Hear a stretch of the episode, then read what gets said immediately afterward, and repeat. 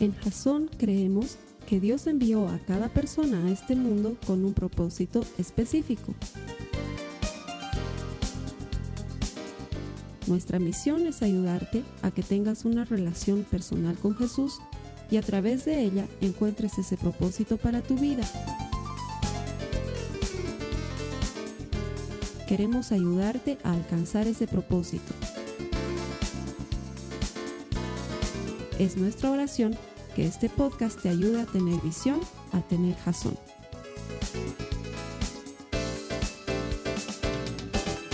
Buenos días hermanos, quiero darles la bienvenida a todos los que han venido el día de hoy a Jazón a acompañarnos, a todos los que se conectan por la iglesia en línea, por Jazón en línea, bienvenidos igual. Eh, qué bueno que están acá cada semana, nos alegra ver que hemos pasado de tener 100 visitas a 200 visitas y nuestra hermana Esther, que está todos los miércoles con ustedes, me contaba esta semana que ya estamos llegando a las 450 visitas cada miércoles y eso realmente es un motivo de alegría para todos nosotros, así que les quería dar una, una bienvenida especial. Y quiero aprovechar para algo que no hacemos hace mucho tiempo, y es por qué no le dices al que está a tu lado, qué bueno que viniste a la iglesia. Y le das la mano y lo felicitas y le dices, oye, qué bien que has venido a la iglesia, me alegro de corazón que hayas venido a la iglesia. Si estás solo en tu casa, aprovecha la sala de chat que tienes a la derecha y dile a alguien que está ahí conectado contigo, qué bueno que has venido a la iglesia, porque aunque parezca raro, aunque estés en tu casa, estés en, un café internet, lo que estás haciendo por ahí es ir a la iglesia. Y qué bueno que hayas venido a la iglesia el día de hoy. Bueno, vamos a empezar una nueva serie. Como han visto en, en la pantalla, tenemos una nueva serie que se llama A Corazón Abierto preguntas que desnudan el alma y durante cuatro semanas vamos a hablar acerca de cuatro preguntas muy importantes que nos hace Jesús en la Biblia, pero vamos a ir hacia eso un poquito más adelante. Quiero preguntarles, eh, ¿cuántos de ustedes alguna vez han ido a consejería o a terapia o han visitado a un psicólogo? No necesitan levantar las manos, pero bueno, si quieren. Es chistoso cómo últimamente en las películas se hacen mucho la burla de los psicólogos, ¿no? Y pareciera que lo único que saben es responder dos frases. Cuéntame más del problema y cómo te sientes acerca de eso. Y parecería que a eso se reduce sus ocho años de estudio, ¿no? Y la verdad es que el que ha ido a terapia o el que es psicólogo sabe que hay mucho valor detrás de las preguntas que hace uno. Y eso es lo que queremos rescatar en estas uh, cuatro semanas acerca del valor que hay en estas cuatro eh, en estas cuatro preguntas que vamos a ver. Y es que la verdad es que muchas veces detrás de un gran descubrimiento, detrás de una gran teoría, detrás de un gran invento, ha habido en el principio una gran pregunta. Y seguramente muchos de ustedes han visto en el colegio la historia de Newton y la manzana, ¿no? Que gracias a que la manzana cae del árbol puede, puede escribir la teoría de la gravedad o formular la teoría de la gravedad. Pero en realidad lo que yo no sabía y me ha encantado descubrir cuando preparaba la prédica es que en el origen de eso también había una gran pregunta y él decía, bueno, si la manzana se cae, ¿por qué la luna no se cae? Y a veces eh, preguntas como esas te llevan a descubrir algo que si, los, que si lo ves por encima puede parecer muy obvio, si la manzana se cae, se cae, no sé, puede parecer, parecer muy obvio, pero si entras un poquito más profundo, puedes descubrir realmente grandes cosas. La pregunta de hoy, déjenme ponerlos en contexto, porque la pregunta de hoy, a diferencia de la de Newton, es una pregunta que se va a quedar en tu corazón. Y espero que se quede para siempre. Es una pregunta que te acompañe todo el tiempo, porque la respuesta siempre va a ser de mucho beneficio y de mucho crecimiento para ti. Estaba Jesús enseñando desde su barca en el mar de Galilea y había mucha gente alrededor, nos dice la palabra que habían muchos barcos alrededor, y Jesús les dice a sus discípulos, vámonos del otro lado del mar, eh, dejemos de esta multitud, tenemos que hacer algo del otro lado del mar, y se dirigen a cruzar el mar de Galilea. Y en el, en el medio de este viaje se encuentran con una tormenta que nadie había anticipado. Vamos a leer en la Biblia que dice Marcos 4, 35 al 41.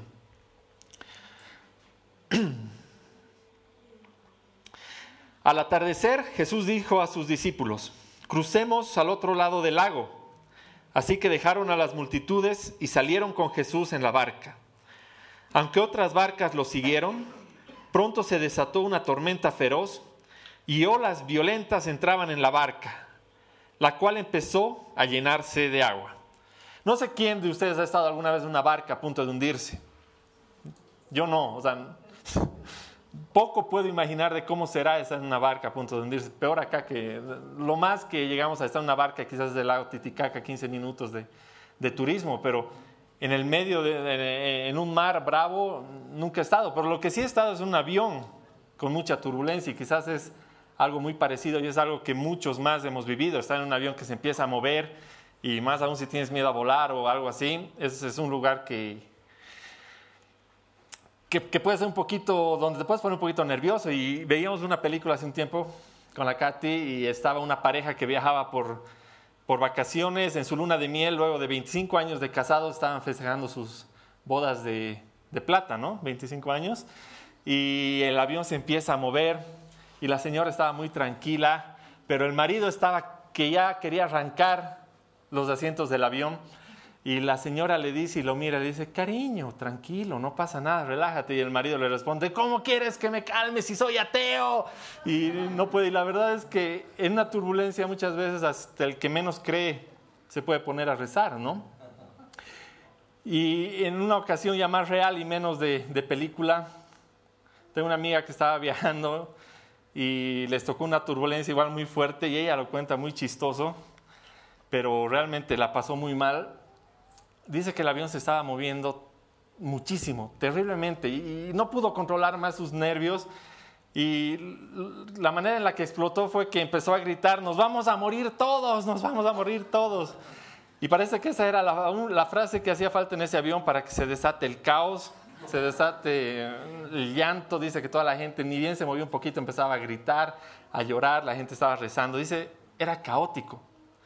Y quizás un poco esa es la imagen que tengo yo de la barca en ese momento con los discípulos ahí adentro. Realmente estaban pasando por un momento de miedo, de pánico. Hoy en día quizás dices, bueno, una barca hay un problema, hay equipos de rescate, hay guardia civil, hay barcos, hay helicópteros, van, te buscan, te rescatan, tienes chalecos salvavidas, tienes... O sea, en esa época se volteaba la barca y chao. Y ese era el miedo que tenían ellos. Pero ¿qué dice el versículo 38? Jesús estaba dormido en la parte posterior de la barca, con la cabeza recostada en una almohada. O sea, hay varias personas que están a punto de morir, hay caos, hay miedo, la barca se está llenando de agua. Dice, Jesús está durmiendo. Una siesta. Y luego dice, los discípulos lo despertaron. Maestro, ¿no te importa que nos ahoguemos? Gritaron. Cuando Jesús se despertó, reprendió al viento y dijo a las olas, silencio, cálmense. De repente, el viento se detuvo y hubo una gran calma. Luego, Él les preguntó, y esta es la primera pregunta que nos vamos a responder esta semana. ¿Por qué tienen miedo? ¿Todavía no tienen fe?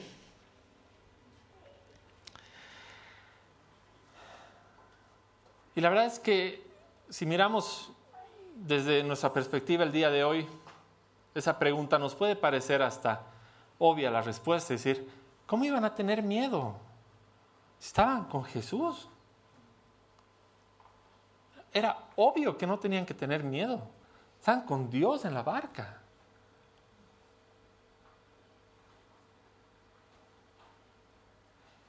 Y quizás muchas veces eh, simplificamos el hecho de esta pregunta hacia sus discípulos, porque hay mucho que podemos sacar de aquí adentro. Estaba investigando y dice que el mar de Galilea es un lugar muy rodeado de montañas, que está un poco más bajo que el nivel del mar, y es un lugar donde las tormentas aparecen de la nada, algo así como la paz, pero con mar, digamos No, porque a los que nos están viendo y no conocen, La Paz es una ciudad maravillosa. Eh, los invito a que vengan, a que disfruten su invierno, su verano, su otoño, su primavera en cinco minutos. Sales en polera y avanzas una cuadra ya puedes estar en granizo, más allá hace viento y dice que el mar de Galilea es así. Las tormentas aparecen de la nada. Y lo que es interesante es que muchas veces nuestras vidas se parecen al clima de La Paz o al mar de Galilea. Estás soleado, estás tranquilo, estás feliz y de pronto aparece una tormenta de la nada. Quizás has encontrado el trabajo de tus sueños, has empezado a trabajar, has ido, estás una semana, dos semanas, es un lugar maravilloso, de pronto hay problemas y como tú eres el chico nuevo, te dicen, ¿sabes qué? De pronto eres el prescindible. O tu relación de pareja ha empezado a andar bien de nuevo, después de mucho tiempo te, entiendes con tu esposa, eso que habías estado buscando tanto está sucediendo y estás viviendo un momento maravilloso. Y un día tu esposo va al médico hay una mala noticia y de pronto no lo veías venir de ningún lado y tienes una tormenta.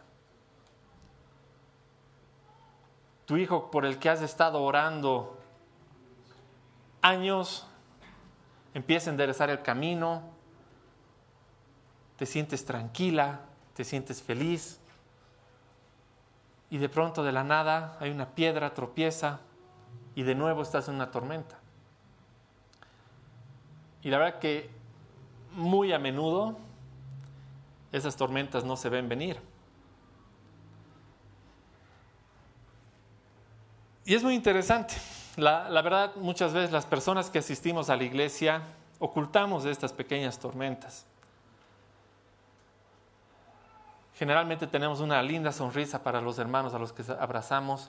Y es una sonrisa sincera. Cuando nos reunimos con nuestros hermanos, con nuestros amigos, tenemos una sonrisa sincera, pero muchas veces al irnos a dormir tenemos un poco de angustia, un poco de dolor, un poco de soledad. Y eso sucede, nos sucede a todos. Porque tenemos dos maneras de ver esto. Una es que porque Jesús está en la barca, ellos no deberían haber atravesado ninguna tormenta. Y muchas veces esa es nuestra interpretación. He venido a la iglesia, he ayunado. ¿Por qué tengo que pasar por una tormenta si estoy haciendo todo bien? Pero el mismo Jesús nos dice, en el mundo van a encontrar aflicción, pero yo he vencido al mundo. Pasar por la tormenta es necesario y va a estar ahí. Hoy quiero que nos vayamos con dos cosas para, toda la semana sobre esta pregunta.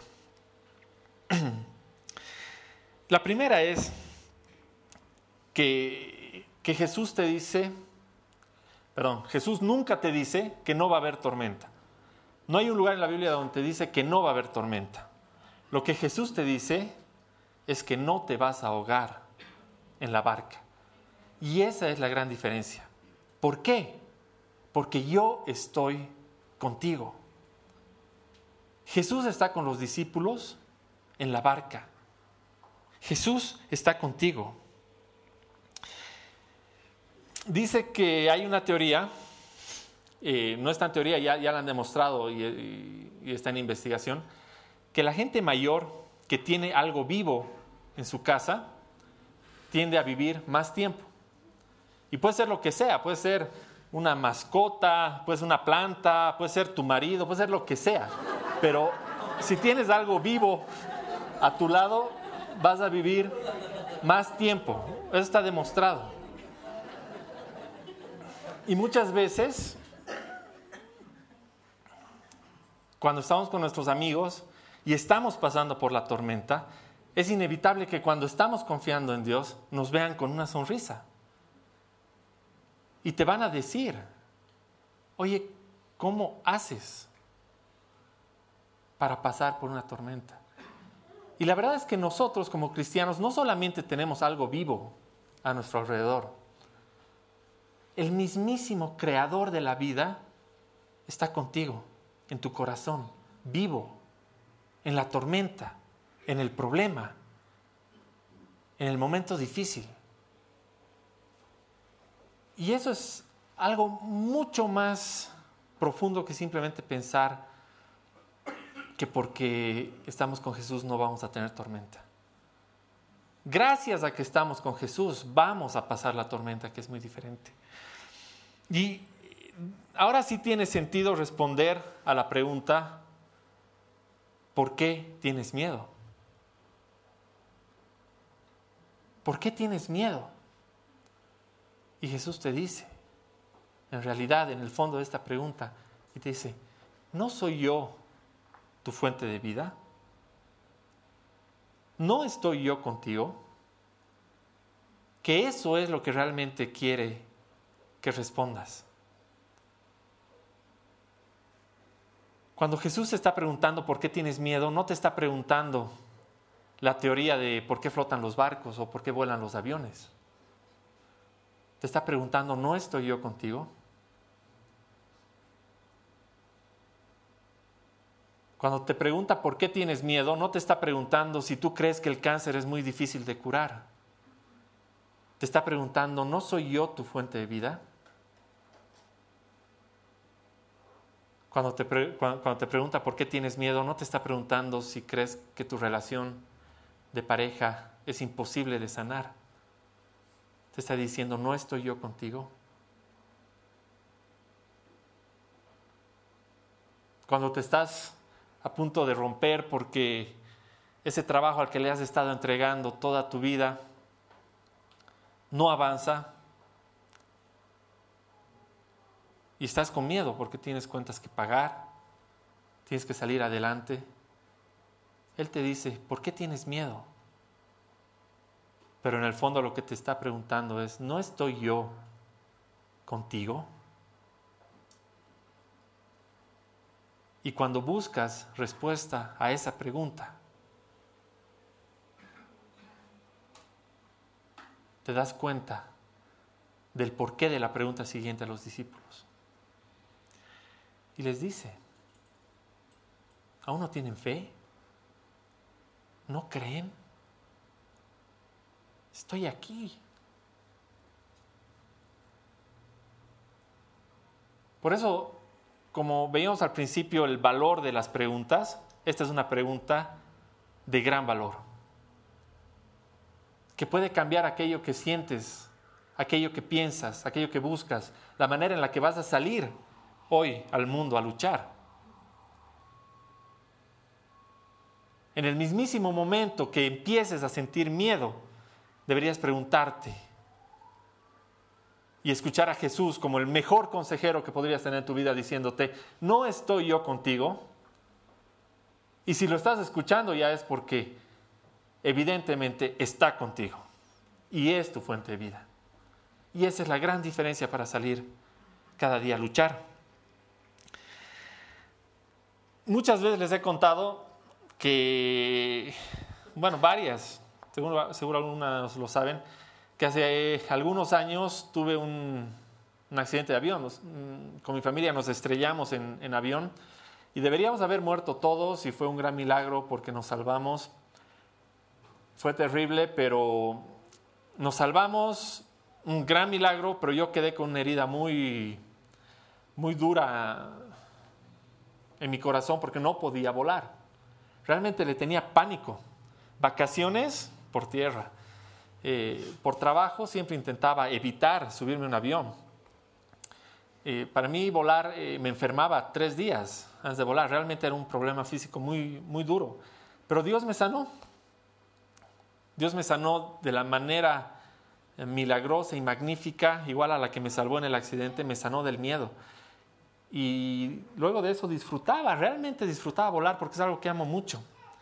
Me encantaba ir de vacaciones, volar por trabajo. Si podía ir en avión, iba a elegir siempre ir, por avión porque estaba sanado. El Señor me había sanado y era magnífico. Hasta que el año pasado viajamos con los chicos y con Katy. Y yo estaba sentado con Joaquín en una fila, estábamos echados. Katy estaba un par de filas más atrás. Ella, ella estaba con Ezequiel. Y les soy sincero, el avión se empezó a mover. Y empecé a sentir en mi pecho algo que no había sentido ya varios años. y empecé a sentir un poquito de, angustia que se parecía al miedo que había sentido durante tanto tiempo. Y en ese, en ese instante cerré los ojos y le dije, Señor, no podemos empezar de nuevo. Y y en, y en una voz de mezcla entre súplica y orden le dije, por favor, Señor, haz que se vaya. Lo siguiente que recuerdo es que estábamos ya por aterrizar, despertando, porque viene Katy y me dice, ¿están bien? Es la peor turbulencia que me ha tocado vivir en mi vida. He venido a verlos tres veces para ver si estaban bien, porque atrás nos estábamos muriendo de miedo. Y yo medio dormido le digo, ¿y? ¿Cómo que y? Me dice. Nosotros estamos muriendo de miedo y ustedes estaban roncando. Y ese rato lo único que, que me vino fue una risa medio descontrolada de alegría, de, de chiste, no sé. Pero lo siguiente que me vino a la mente fue esto. La barca, los discípulos, la tormenta y Jesús tomándose una siesta. Porque es posible pasar por la tormenta e incluso tomarte una siesta. Puedes luchar, puedes batallar, te puede costar mucho. Te tienes que poner fuerte, tienes que seguir adelante, tienes que poner tu mejor sonrisa y también te tienes que tomar una siesta porque el que está en control es Jesús. Y está ahí en la tormenta. ¿Qué hubiera soñado yo dormir en un avión? Menos con turbulencia, con tormenta. Pero eso es algo que solo Dios puede hacer. Solo Dios. Y esa es la primera cosa con la que quisiera que nos vayamos. La tormenta te puede sacudir. La tormenta te puede poner de cabeza. La tormenta te puede mover hasta donde creías que no era posible moverse. Pero lo que nunca puede hacer una tormenta es quitarte la presencia de Dios. No puede. Porque el Señor te promete y te dice, no te vas a ahogar en la barca no tengas miedo. Y la segunda cosa es que si estás en la tormenta, es que hay un propósito. Si cruzas por la tormenta, es que hay un propósito. Y esto igual lo podemos ver quizás algunas veces desde la perspectiva equivocada. Podemos entender que la tormenta es el propósito. Y no es así. ¿Por qué? Es, ¿Qué, tuvo la magnífica idea de cruzar el mar al otro lado? Jesús. ¿Por ir a la tormenta? No creo. Al otro lado, y lo vemos más adelante, había un muchacho que se estaba haciendo daño a sí mismo. Tenía espíritus malignos dentro de él. Y se estaba, se estaba matando el chico. Y Jesús sabía que tenía que ir, que tenía que hablarle y que tenía que sanarlo. Y muchas veces nosotros podemos pensar, y mucha gente equivocadamente nos puede hacer pensar, que la tormenta está ahí como un castigo. Muchas veces estamos pasando por un problema y no falta el que te dice, oye, che, ¿y tú tanto problema? ¿Dónde está tu Dios? O tú, puedes pensar, ¿no? Bueno, estoy pagando mis, mis malos actos. No sé, quizás estás viviendo alguna consecuencia de, de algunas cosas que has hecho, pero el propósito que tiene Dios para ti está mucho más allá de la tormenta. La vas a tener que pasar. Sí o sí, quieres llegar al otro lado del mar. Y esa es la perspectiva que tenemos que adoptar. Tu visión tiene que estar mucho más allá de la tormenta que estás viviendo en este momento. Quizás por eso, quizás por eso Santiago nos dice, Santiago 1, 1 al 4, algo tan poderoso como lo siguiente. Amados hermanos, cuando tengan que enfrentar problemas, considérenlo como un tiempo para alegrarse mucho, porque ustedes saben que siempre que se pone a prueba la fe, la constancia tiene una oportunidad para desarrollarse. Yo no sé si la tormenta está ahí para que desarrolles algo nuevo en tu vida o que gracias a la tormenta vas a desarrollar algo nuevo en tu vida. Y no creo que nadie de la manera más honesta te lo pueda decir, porque el único que sabe es Dios.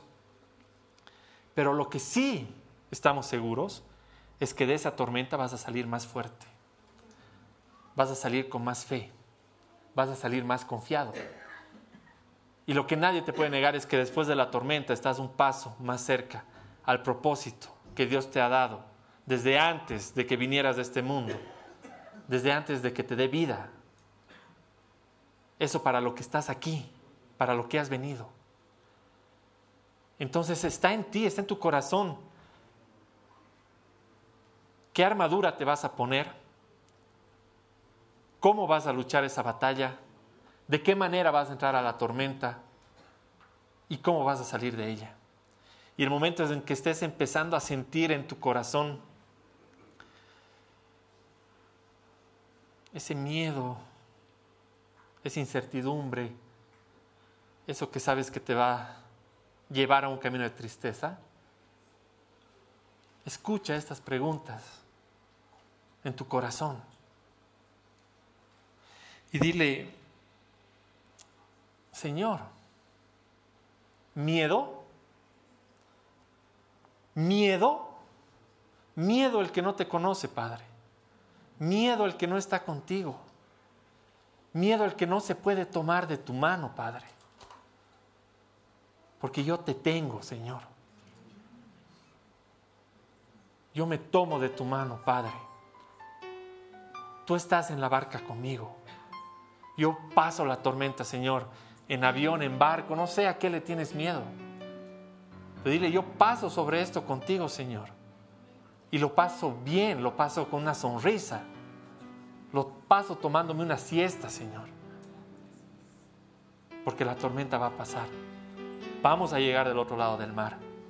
Vamos a cumplir el propósito que has puesto en mi corazón. Vamos a hacerlo, Señor. Lo vamos a lograr. quiero pedirte que cierres los ojos. Quiero preguntarte esto de la, de la manera más honesta posible, sencilla, porque sé que la tormenta que puedes estar pasando puede ser muy dura o puede ser pequeña o quizás la tormenta ¿La está pasando alguien a quien amas?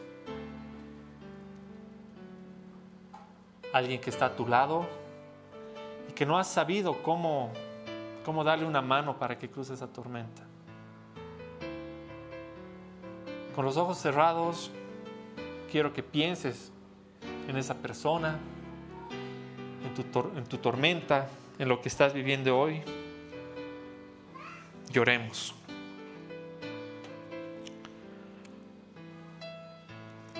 Señor Padre amado, quiero pedirte por todas las personas que estamos hoy en Jasón, que de alguna u otra manera hemos visto que una tormenta se ha acercado, que estamos dentro de una tormenta o que estamos viviendo el momento en que, en que vemos que, que va a llegar. Quiero pedirte por, por esas personas a que nuestros hermanos aman, que están pasando por una, por una tormenta, Señor. Que están en una barca que se está moviendo, que el agua se está entrando y parece que no hay salida, Señor. Señor, abrázalos tú en este momento. Abrázalos y hazles notar que no hay, no hay ninguna razón para tener miedo, Padre, porque tú estás con nosotros. Esa tormenta es pasajera, Señor. Esa tormenta nos va a ayudar a crecer en nuestra fe. Esa tormenta nos va a ayudar a confiar más en ti. Esa tormenta nos va a ayudar a ser más fuertes. Esa tormenta la vamos a pasar de tu mano, Señor, pasando por encima de ella, porque tú eres más poderoso que cualquier viento, que cualquier relámpago, que cualquier tormenta, Padre. Tú eres más fuerte. Tú eres la fuente de vida que está en nuestros corazones, Señor. Tú estás con nosotros. Tú nos dices que ese barco se podrá mover todo lo que quiera, Señor, pero no podrá alejar tu presencia de nuestros corazones. Nada es más fuerte que tu presencia, Señor. Tú eres nuestra fuente de vida. Nuestra tormenta se puede ver negra y oscura, Señor, pero tú eres nuestra fuente de vida en nuestros corazones. Señor, danos la fuerza, danos el coraje para subirnos de ese barco al que le tenemos miedo, para poder ir del otro lado del mar y cumplir tu propósito, Señor. Ayúdame a vencer este miedo que no me deja avanzar un paso, Señor, hacia tu propósito. Ayúdame a vencer este miedo a estar enfermo, a perder a mi pareja, a perder a mis hijos. Ayúdame a vencer este miedo a perder mi trabajo, Señor. Ayúdame a perder este miedo de no ser bendición y ejemplo para mi familia, para mi casa, para mis hermanos. Ayúdame a perder todos estos miedos, Padre, y a convencerme de que tú estás conmigo y de que tú eres mi fuente de vida, Señor. No tengo miedo si estoy contigo, Señor. Tendría miedo si no te conociera, si no hubiera sentido tu amor, si no hubiera sentido tu abrazo en los momentos más duros. Tendría miedo si te apartaras de mí, Padre. No te apartes nunca y vive en mi corazón. Y abrázame y llévame de tu mano a cumplir ese propósito maravilloso, Padre. En el nombre de tu Hijo Jesús. Amén. Esta ha sido una producción de Jason Cristianos con Propósito. Para mayor información sobre nuestra iglesia o sobre el propósito de Dios para tu vida, visita nuestro sitio web www.jason.info. Allí encontrarás muchos recursos para animarte en tu relación con Dios, enseñanzas, nuestro blog, prédicas y mucho más. Te lo deletreamos www.jazon.info. También puedes visitarnos en nuestro sitio en Facebook www.facebook.com barra Que Dios te bendiga abundantemente. Muchas gracias.